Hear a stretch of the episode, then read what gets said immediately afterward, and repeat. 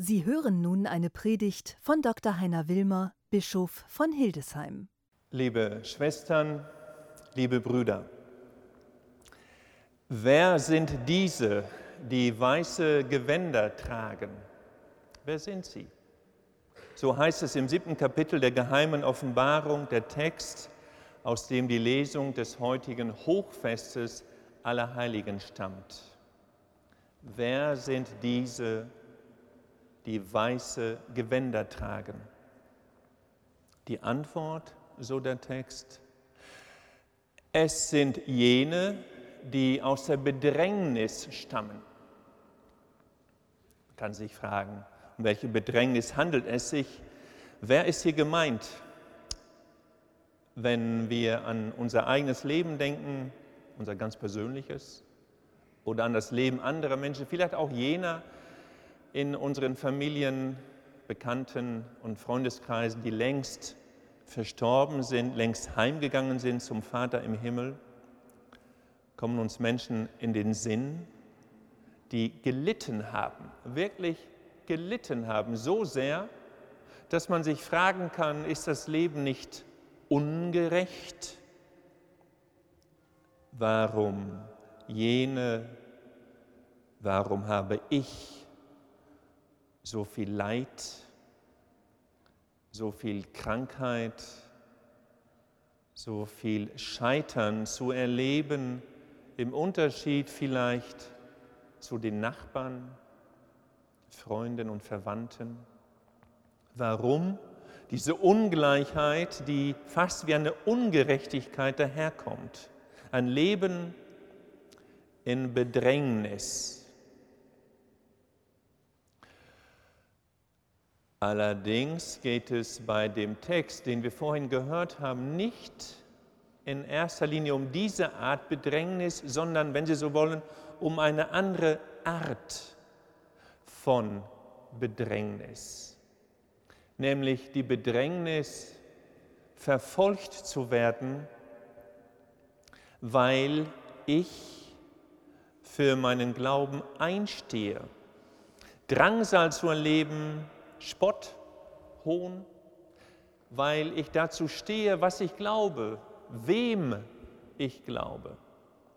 Und vielleicht sogar das Leben dafür büße. Das, liebe Schwestern und Brüder, ist der Hintergrund dieser geheimen Offenbarung, die Verfolgungszeit aus der Zeit des Kaisers Domitian. Ein Leben in Bedrängnis, Menschen, die weiße Gewänder tragen. Ich möchte Ihnen von einer relativ jungen Frau erzählen, die mich fasziniert, die diese Bedrängnis aufgrund des Glaubens und ihrer eigenen Herkunft erlebt hat. Nämlich erzählen möchte ich Ihnen von Etty Hillesum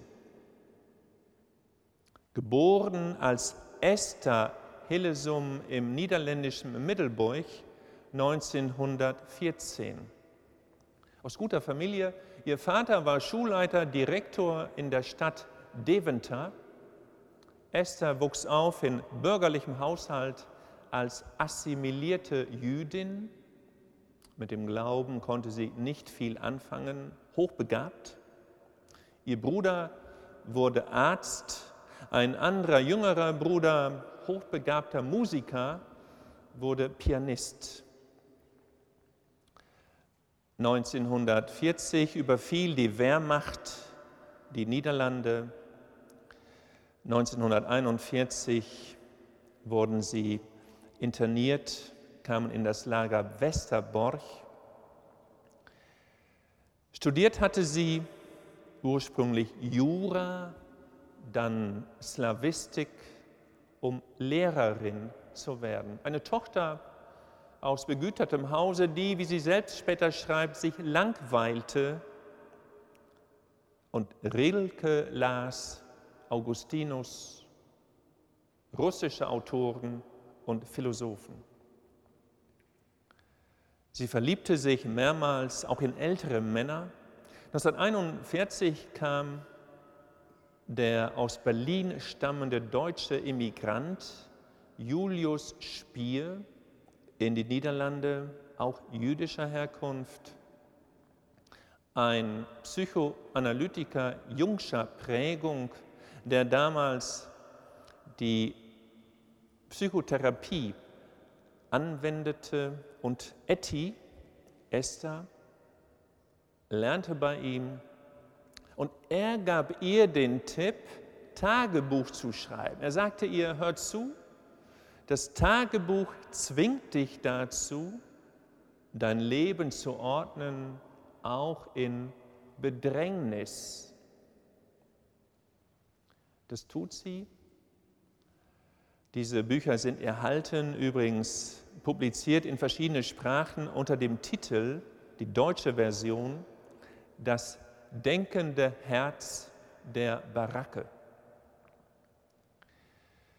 Was mich persönlich fasziniert an dieser Frau, die mit, 49, mit 39 Jahren 1943 in Auschwitz ermordet wurde, ist, wie sie umging mit diesem Leben in Bedrängnis. Fern ihres jüdischen Glaubens aufgewachsen, kommt sie zunehmend zur Bibel, zunehmend zur Torah, und sie macht ein sogenanntes Bibelstechen. Schlägt die Bibel auf, hält den Finger rein und liest, das schreibt sie später, der Herr ist meine Burg. Und sie denkt, was kann mir schon passieren, wenn der Herr meine Burg ist? Was mich fasziniert, ist, dass bei aller Bedrängnis, die zunimmt, die Gestapo kommt, die SS marschiert auf und alles schaut schlecht aus. Sie lässt sich ihr Leben nicht kaputt machen.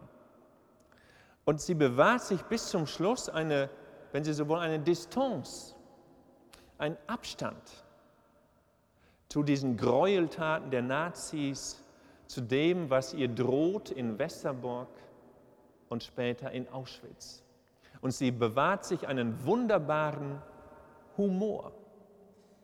Köstlich, ihr Tagebuch zu lesen, man könnte fast meinen, Galgenhumor. Sie schreibt, wir haben das Lager in Westerbork singend verlassen.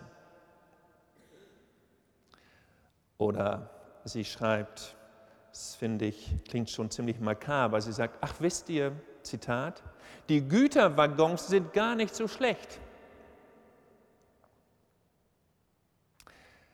Spät in ihrem Leben lernt sie die Bibel zu lesen, spät, relativ spät lernt sie zu beten. Und sie betet mit Humor. Man kann sich fragen, war zuerst der Humor oder zuerst der Glaube? Vielleicht gehört hier beides zusammen. Und sie schreibt ein wunderschönes Gebet in ihr Tagebuch hinein. Ihr Morgengebet, eins ihrer Morgengebete lautet im Tagebuch, O Herr, schenke mir am Morgen nicht so sehr Gedanken, eher Gymnastik und kaltes Wasser. Etty Hillesum bewahrt sich in der Bedrängnis diesen Humor, den Wert, die Wertschätzung gegenüber ihr eigenes Leben und wird so zum Licht für andere. Wer sind diese, die weiße Gewänder tragen? Es sind jene, die aus der Bedrängnis kommen. Etty Hillesum gehörte dazu. Amen.